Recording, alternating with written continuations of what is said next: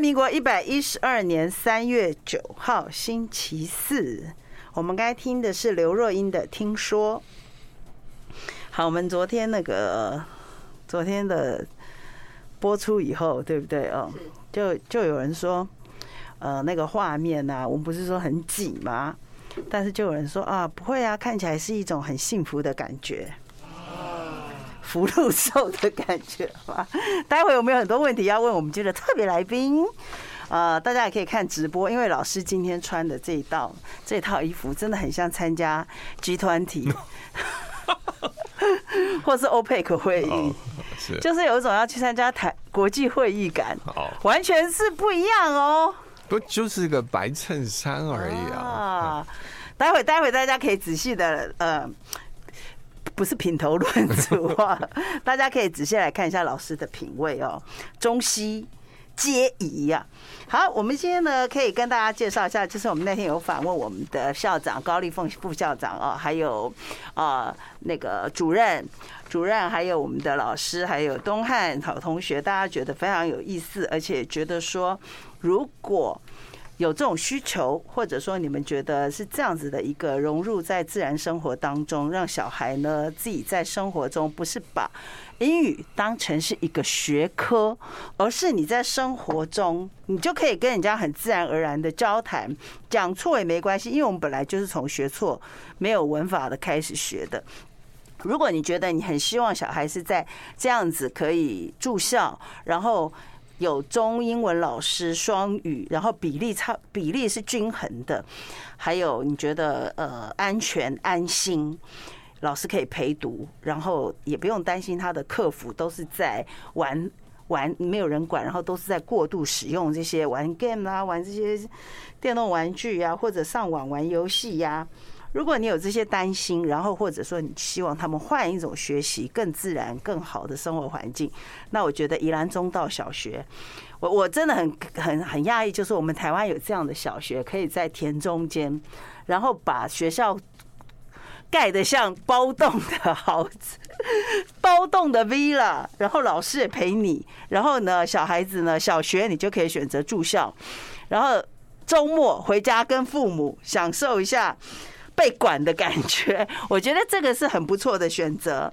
那么在三月十一号呢，两点在台北车站前的凯撒饭店的四楼，有兴趣就是那天可能没有办法让大家问的很清楚，包括他的上课是几月开始到几月那。然后每天是几点到几点？他的课程是怎么分配的？然后老师大概会教些什么？如果你们大家有很多疑问，或者他的学费收费、住宿跟不住宿是有没有什么样的差别？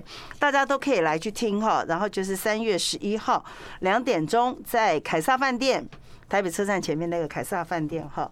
然后有招生说明会。那如果很不清楚的话，大家可以打个电话二五零零五五六六。二五零零五五六六哈，很好记，二五零零五五六六。上班时间，上班时间，上班时间。就是七点以前。就是早上，早上上班时间到晚上七点以前都可以。那我们今天呢，有很多问题要问老师。那待会，哎，我最近有看老师王思贤老师的一个 YouTube 频道，你知道？好。对，真的，我要跳出来，我想说，嗯。哇，怎么会教我们？你知道老师，我听你哪一集吗？哪一集？滋滋津津有味耶！这是一个新的平台是不是？不是，不是，我听得津津有味。为什么你知道吗？津津有味。嗯。老师，你讲了，你你那有很多标题，对不对？对。你讲《孙子兵法》哦，《孙子兵法》。对对对，我后来才发觉，我真是不会访问了，因为我我我记得老师也有来我们节目中讲过一集。对。可是因为那一集，我我觉得我我问的太太太肤浅。哦，是，所以衬托不出老师的学问，真的。所以我没有把球接好，真的就是就是我问的，对不对？完全的就是没有让老师充分的发挥，所以我听了以后才知道说，根本就这个主持人是多余的，啊，真的是多余的。有时候你还不要主持人还好。所以接下来时间就你一个人了。好，那你出去，剩下就让我跟帆帆了。而且我也有一点饿，对，所以说，好，今天欢迎我们的特别来宾，也是我们的好几年来，就是我们的易经又从头开始，从乾卦开始了。王思炫老师，大家好。呃乐意讲堂主持人，对不对？对。老师，你今天为什么打扮成嗯？没有，就是这种西式的方西方西方路线呢？是我上次上节目有个有个同学就说：“哎，老师，那个有一次你演讲穿的很好，你为什么不上姜太也穿你在演讲的时候的衣服？”哦，好，我就觉得他有看到，他觉得我可能上你节目都乱穿，所以我赶快今天就穿一个比较演讲的时候会穿的衣服。所以老师，你就不能把我当。你你这对我没有偶像感？不是，因为我平常就是用上班，我就是用穿上班的衣服来上你的节目。不行，你要你要用走秀的心态，用走秀。好，我下次对你你要把我们参加我们节目当成是艾美奖哦的颁奖典礼。好，那这样我再去买三套，轮流穿。对哦，老师这品味真的很哦，原来你演讲是这么穿的，演讲是这样穿的，真的好看。是，因为这个色是属于藏青色还是靛色？对，这个我也说不好，又有一点灰。对对对，是，但它又不是那么对，它是高级灰。我现在想起来了，对，有一种 有一种灰是高级灰，对对，有这种蓝灰，这这就是蓝灰，对蓝灰色嘛，所以就是也不是电色，这种灰有一点古典，有点它不是现代的，它有点古典的味道。哦，是，就是有一种自然而然，所以人你这个颜色会让人安静下来，会让人家稳定下来的颜色。哦，有吧？你有你有这个感觉？好，没有五行人，对对对对，老师，我们昨天呢在聊的时候，因为我们昨天主题一直谈到你的名字，你知道吗？为什么？因为我们就在想说，老师如果如果是王思训老师，我们有很多疑问。好。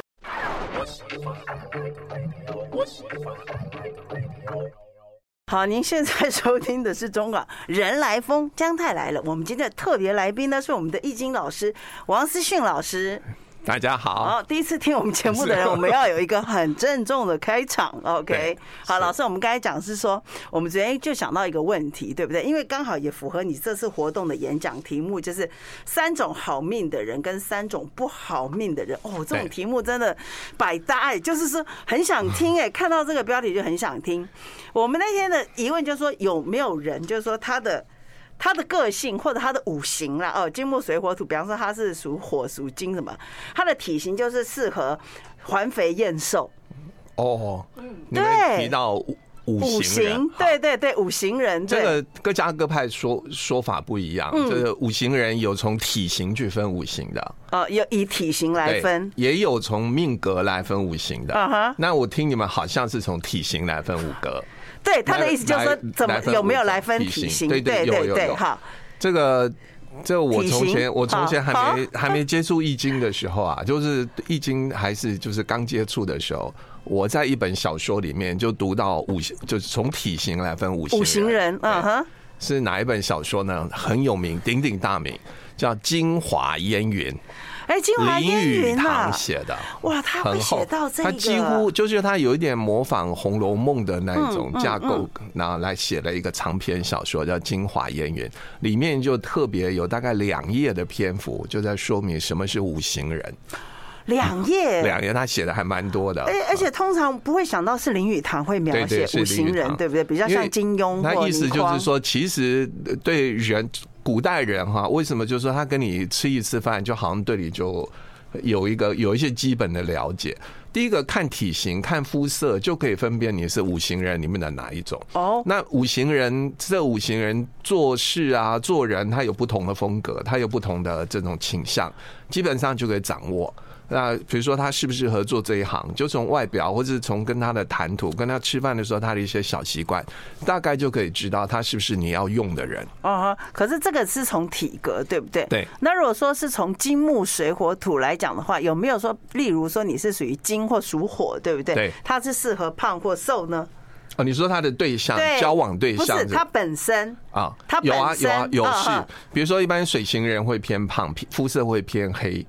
水型人，水型人对，会胖偏黑，然后酒量很好，这都是水型人。体型上的水型人一般就会有这个倾向。那瘦的呢？比如说金型人就瘦，金金就是好像跟金属一样瘦，啊，这种比较密度高，对对，密度高。然后比如说木型人，嗯，木型人虽然瘦，可是他的瘦法不一样。木型人可以说他是扁而不是瘦。哦，扁就是说我们前胸贴后背，对对，就前胸，哎，不要这样子说，不要不要这样子说，就像翻翻了，他很典型的是木型人。慢着，让我把它说清楚，你不要这么急的对，窈窕好，就是他的前后比较薄，可是左右比较宽。哦，扁，对，这个这种是比较是木型人哈。那木型人他有做事有种固执。哦。那火跟土呢？好，那比如说像土，像土就比较比较似海，比较比较跟谁都处得来啊，跟谁都处得来。然后比如说，如果是像这个还有火星人，火星人就比较强烈，个性比较强烈一点，然后就脾气大哦，啊，就是这种也是火星。有时候火星人也会比较偏瘦。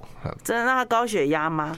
高血比较容易得高血压。对，如果以传统的看法，因为你脾气又不好，那通常就会有这个。好。好，那如果说真的想知道五行人他的个性或什么，大家回去看《京华烟云》。对，因为现那本书当年很红的，对，也有拍成八点档。对，我就是我印象就是我好像大二的时候，大二一个暑假，我就把它全部读完了。哦，《京华烟云》，我记得那个主题曲。好像是潘越云唱的哦，是哦，潘越云唱，对对，好像。这个我们年纪不够，无论是讲林语堂、潘越云，或者是讲金华烟云，你如果年纪不到一个地步，恐怕你都不晓得我们在说什么。其实，如果说你年纪已经到了那种地步，可是看起来还是。还是属于那种，呃，不是到那样的话，那你是哪一型的？啊，就是见闻广博型，就是喜欢读书的。好，老师的有个演讲活动啊，老师是三种好命人跟三种不好命的人。三月二十六号，对，在哪里？礼拜天就在我们中广大楼十二楼。哦，但要事先报名哦，你不要突然跑来。大家一定要知道，哎，这是好消息耶！你只要知道你是三种好命人，三种不好命的人是免费啊！啊，免费？怎么这么好？不，那我们就是有时候真的耶，回馈公益耶，是都我们要回馈观众，回馈这些。我觉得大家太想，因为这种题目怎么能够？这感觉要花好几千块算命的人才知道的。这次居然是我也是今年才开窍。我从前都希望就是弄一个非常有意义的题目跟大家分享。嗯，但后来就有一次在演讲的时候，对方就说。不用了，我们都没什么基础，你可不可以讲一个很入门的就好？很简单，所以我就想到说，那就这个题目吧。就对啊，想不到哇，反应很好。但因为他那是一个团体内封闭型的演讲，那我就想说，那而且是在中南部。那我想我在北部我们也办一场免费的，北部更更需要。老师，北部人北部北部的人是苦命的人比较多，还是怎么样？你都不知道基本款的重要哦。因为老师你常常都是升级款哦。对，其实我们都没有到那个程度哦，是。所以其实有时候我也听不懂。所以重点就是，老师，我们只是基本款哦。所以你看这种题目多么吸引人啊！大家直播也可以看得到，对不对？要报名好，然后呢，报名呢，大家可以在乐意讲堂报名，也可以在我们的。呃，因为我报名有连接，对不对？有连报名有连接，你只要报名，我你只要点到那个连接里面就好。我们等一下可以贴在搜寻要。对呀，老师，我们要怎么报名啊？这个乐意讲堂春季讲座吗？你就我们会贴在乐意讲堂的脸书上，所以你就搜寻乐意讲堂脸书就可以了。然后这个最重要是免费，是免费，名额有限哦。我们这边就是我们中广十二楼的演讲厅，只能坐一百三十个人。你要是你，我想这真的好命的人才报得到。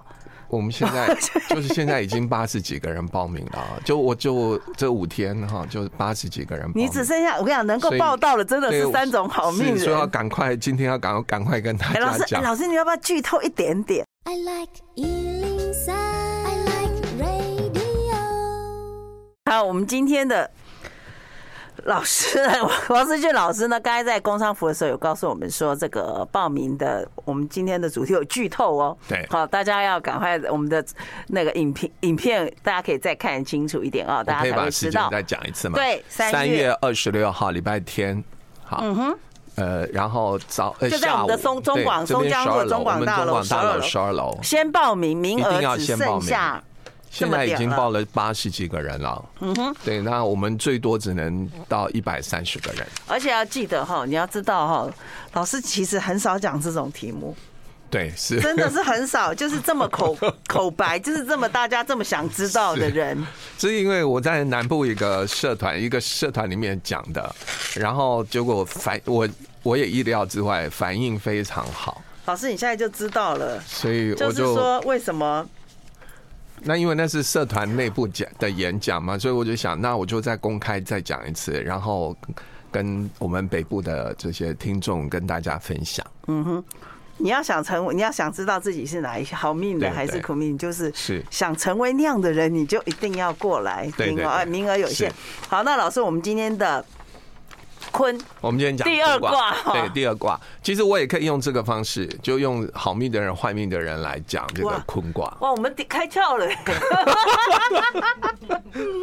我们现在就是说开外挂了，就是说你如何成为老板喜欢的人。好，这个坤卦。坤卦是一个老板喜欢的人，好，那你怎么样？你有什么样的特质？其实老板会喜欢你。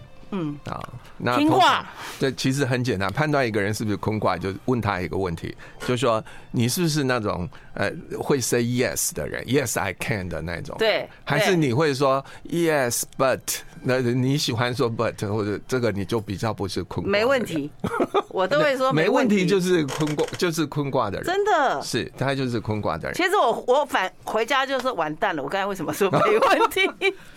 我一定会说没问题。当然有一种情况，你不要，就是坤卦是这样，他不急着说 no。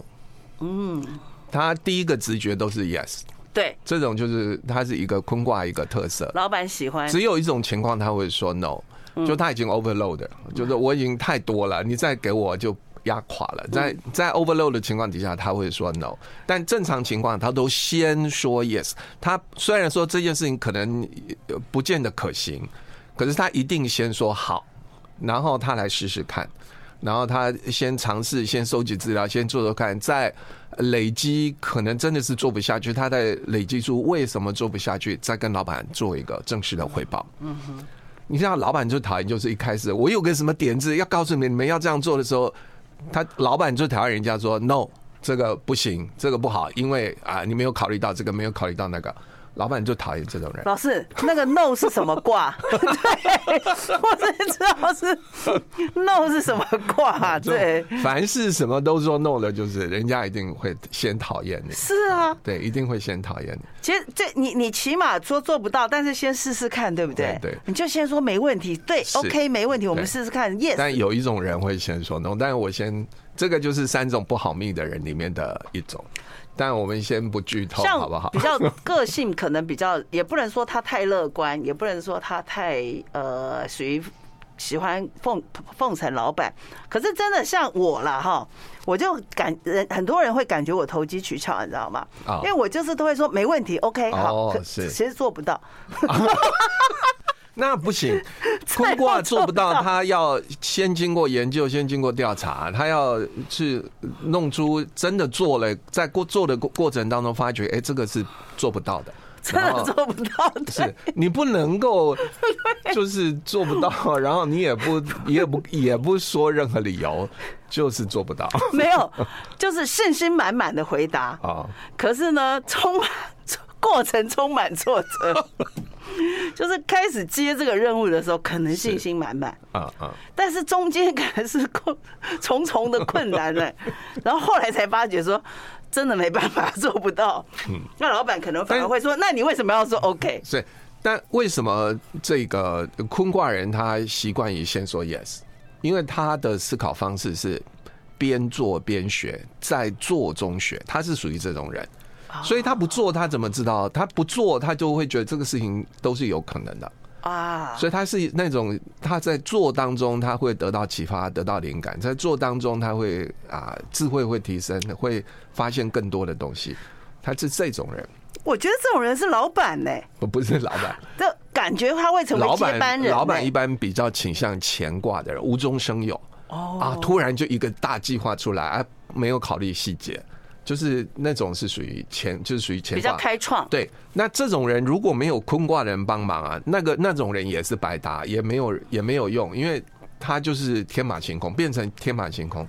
但是那种有创意的人，如果下面有两三个坤卦的人帮忙，他那些创意都会被修正到最好的最好的创意。那怎么样才能？那那那，如果你认为要当坤卦人还是乾卦人呢？这个我我就我就再举一个例子，大家听听看就明白。我们乾卦的人就是大家很想听的。是 乾卦的人就是无中生有。嗯，也就是说，我用数学做比喻，就本来是零，现在被你变成一，零变成一。这是乾卦，这是乾卦的人。坤卦人是什么？把一变成五或变成十。你没有一，他真的变不出来。但你有一，哎，我就跟你慢慢弄，慢慢弄，哎，就变二，就变三，就变五，就变十。但好像完成任务是坤卦要多，比较。但是没有那个创意，没有那个一，也就没有五，没有十啊。所以乾坤一定要合。哎，他们合起来就是一加一大于二。但你如果就是说，也就是说，坤卦要做坤卦的事，乾卦要做乾卦的事，他们其实各有优点。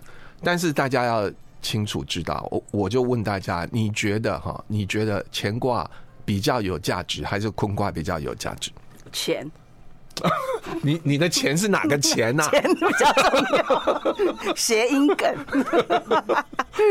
好，我觉得，我觉得乾卦，你可能会觉得干对乾卦比较重要，比较重要。也的确是，如果你从薪资报酬来讲，一般乾卦的人能够拿到的薪资报酬会比较多。好险，的确是。对，可是我是觉得乾卦，但是我反过来问大家，一个公司里面。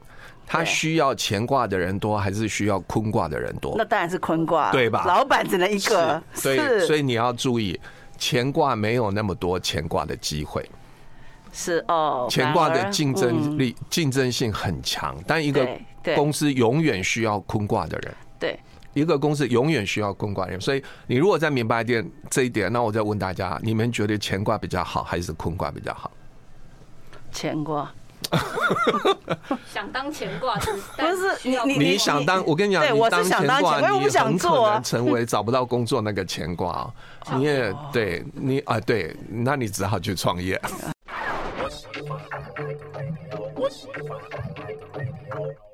你你要知道你是乾卦还是坤卦，你要知道你是好命还是还是坏苦命人，对不对？对，其实都是三月二十六号。对，三月二十六号。提前报不是那天报名，我们只要告诉你说那天是要来听你是好命人还是苦命人的。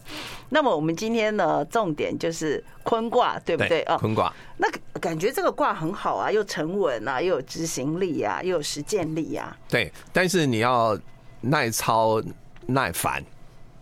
因为你都说 yes 啊，可是就是你太多 yes 了，你就有做不完，就会是你就会做不完。嗯，所以通常坤卦的人要有耐心。通常他如果是一个常常说说 yes，而且他是啊这种很高兴的说，而不是为了讨好对方而说。通常他的个性里面都带有另外一个优点，就是他是一个有耐心的人，而且是一个。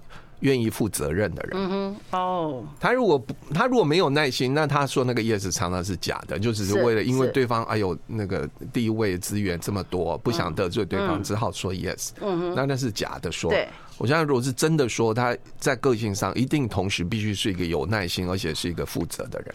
哦，有一点，我我觉得他有一点是那种任重道远呢。对，是是不是？就是任重道远。对，你晓得这个我们空卦。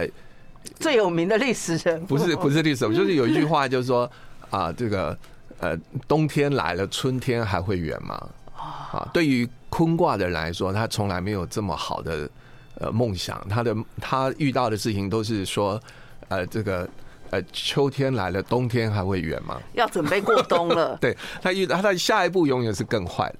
不是啦，就是下一步永远是责任更重大，然后那个要做的事情更多。千万不要，我真的，我马上收回我该的话。但他承担得起，那坤卦必须要承担得起。但是我就特别讲，就是有一种情况，坤卦要说 no，就是你已经 overload 了，就是。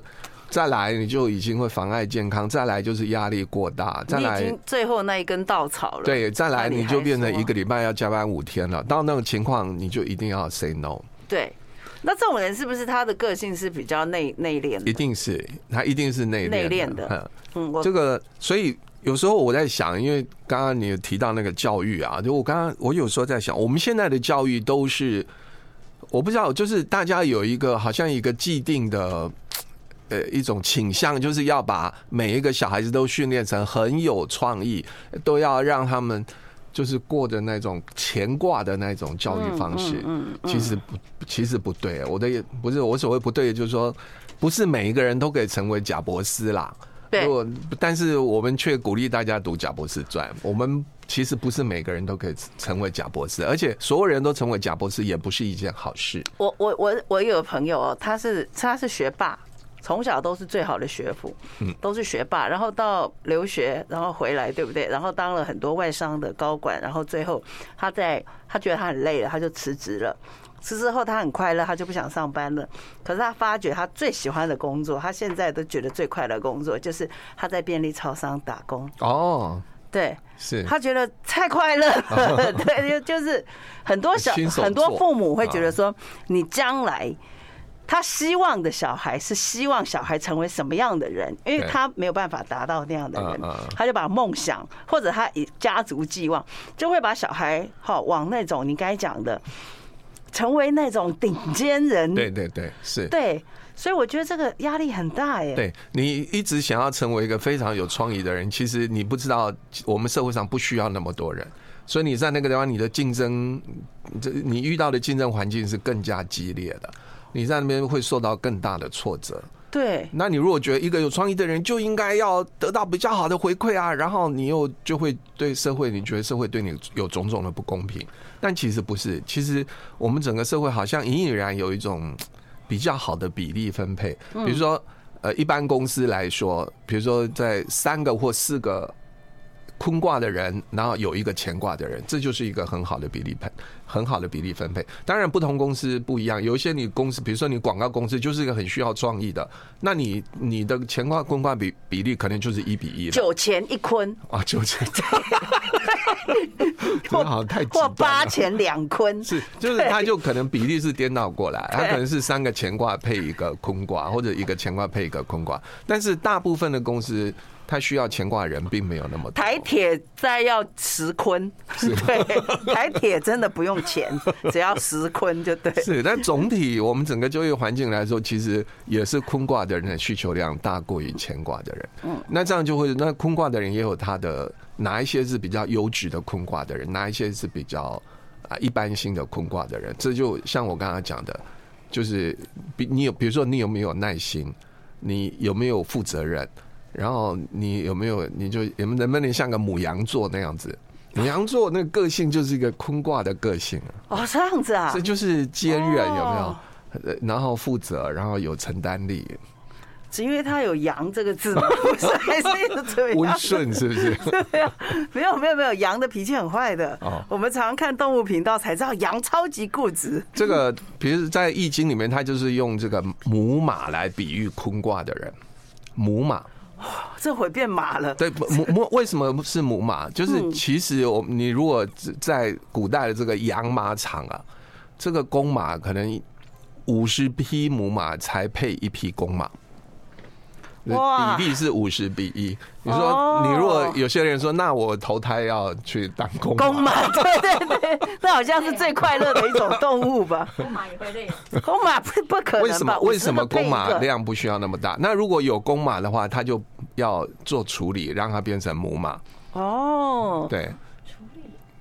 就是好像太监那样子啊，对对对，就是都要把它变成母的。对，那为什么要做？因为公马喜欢打架，公马喜欢互咬，公马不服从。公马就是你想要，哪怕你要套一个鞍在它身上，它会极力反抗。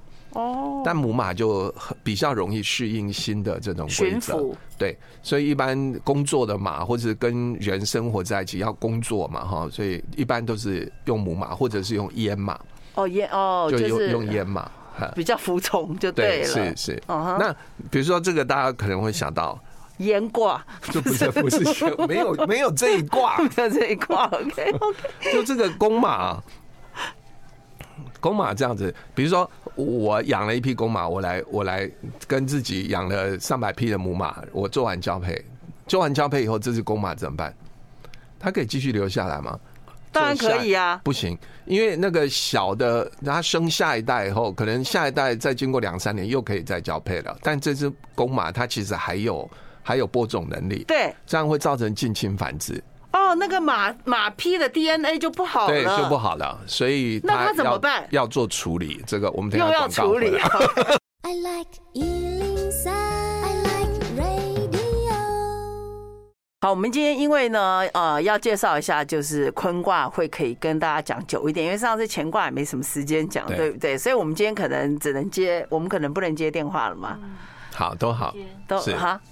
怎么样？讲东西很精彩。对啊，是啊，是啊。好，对。那我们就继续说那一批公马的命运。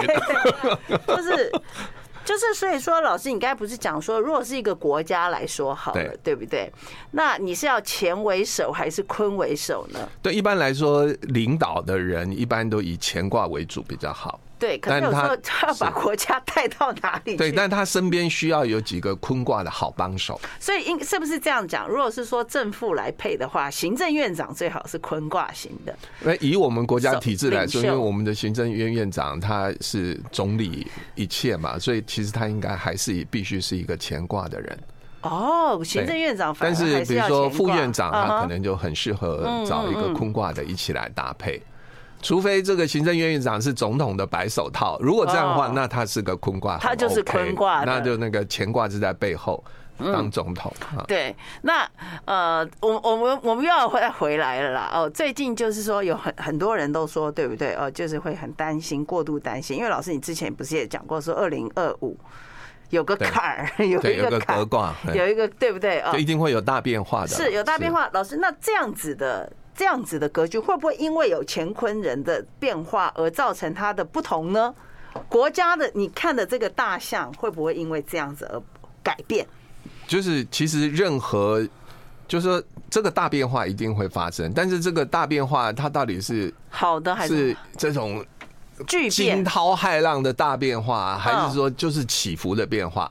这种就是可以。可以用人力来做一些调整跟改变，就是比如说，哎，我们这个宗教界的人士，可能他也对眼前这个情况，他可能就也有一些担心。那就大家团结起来，看能不能不要让那种不好的发巨变、惊涛骇浪的事情，大家一起。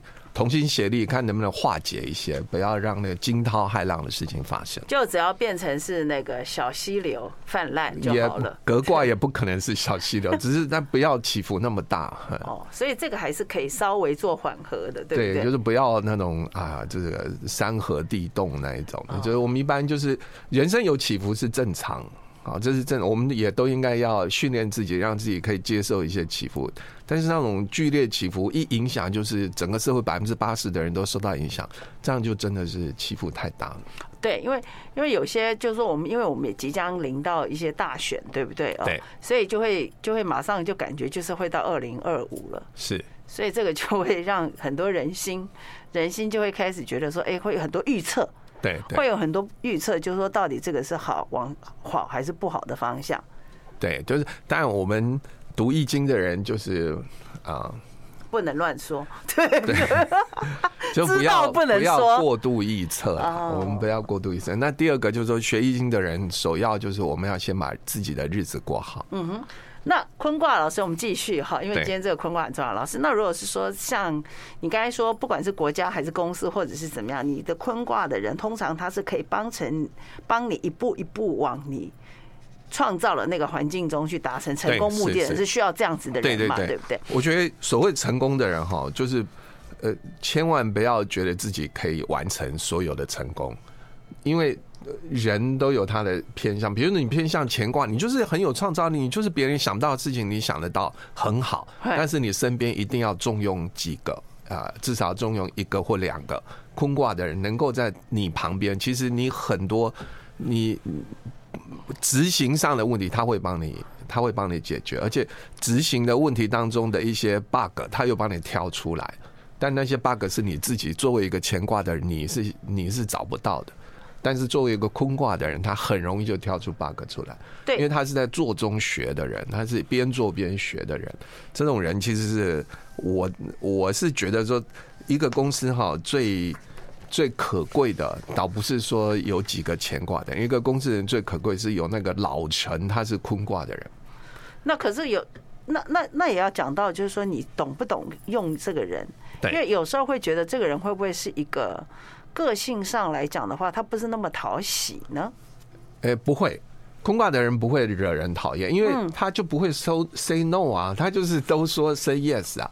但是他会先做，他做了，在问题在做的过程当中发现问题，再来跟老板做讨论，这个老板是可以接受的，因为你已经做了嘛。你有做的时候，老板可以接受。哎，你做的时候中间发生问题，那我们一起来讨论跟解决。老板比较讨厌就是你还没做，你就在那边想一大堆，有的没有，那个问题到底是真实的还是你想出来的，你就自己在那边说，这个就这个不是老板喜欢的，不是老板喜欢的人。好，那。以以我如果说我们今天是来哈不可免俗，我们要来讲一下，如果说卜卦对不对哦？那什么样的情形？我们如果说今天是卜到坤卦，好，然后它是配，因为我们一卦都会配六爻，对不对哦？那如果说今天你今天是什么样的情形卜到坤卦，这个是怎么解释呢？哦，好，比如说我举一个最常见的，就是可能有人想要离职啊，他如果卜到坤卦。其实你说不到坤卦是会离职还不会离职？不会呀，会会哦哦，反而是会呀，嗯，他但是他会做的中间他会做的很周到啊，他不会是那种辞呈一丢就走的人，这种不是坤卦的，不是坤卦的这个风格。坤卦的风格可能就是把手边的事情做到一个段落，然后他可能会提早至少啊两三个月，当然会告知。那中间如果他在公司是扮演重要角色，人家一定会慰留嘛。那在汇流当中，他又会很客气的，然后会把整个过程做的有一点也不得罪人，然后宾主尽欢这样子。那将来还是朋友。那讲到讲到我们的疑问，就是说，那到底这个坤卦对不对？像你刚才讲的是说，嗯，他会离职，对不对？对。可是如果说他很想在这个，你知道为什么？你知道为什么卜到坤卦就会离职？对呀，因为坤卦的人不轻言离职。就是那个压力已经太多太多了。他如果一个坤卦的人要离职，他一定已经想好了，一定想。而且通常一个，而且通常一个坤卦的人不会在还没有找到下一个工作的情况底下突然离职，不会。他有计划的，对，因为他是他是一个很内敛的人，所以除非做他下一个工作，那百分之七十已经有把握了，这个时候他才会。提辞呈哦，他不会在毫无准备的情况底下突然丢一个辞呈出来，这也不是坤卦的风格。他这他是在一个做当中，做对他是很重要，所以他觉得这个地方好像这个他付出很多没有得到该有的回报，然后别的地方可能有更需要他的，然后也愿意也愿意用更更高的薪水给他，这个是他心里至少要有七八成的这个把握。这边他才会辞职，所以其实他会去卜卦的时候，如果他个性是属于刚好又卜到坤卦的话，表示他其实心里已经有一个答案。对对，但是坤卦不会得罪人，他辞职哪怕这中间要周旋个两三个月，他也非常有耐心的，就是把这个两三个月给呃过去。嗯，我们有一个同学辞职之后。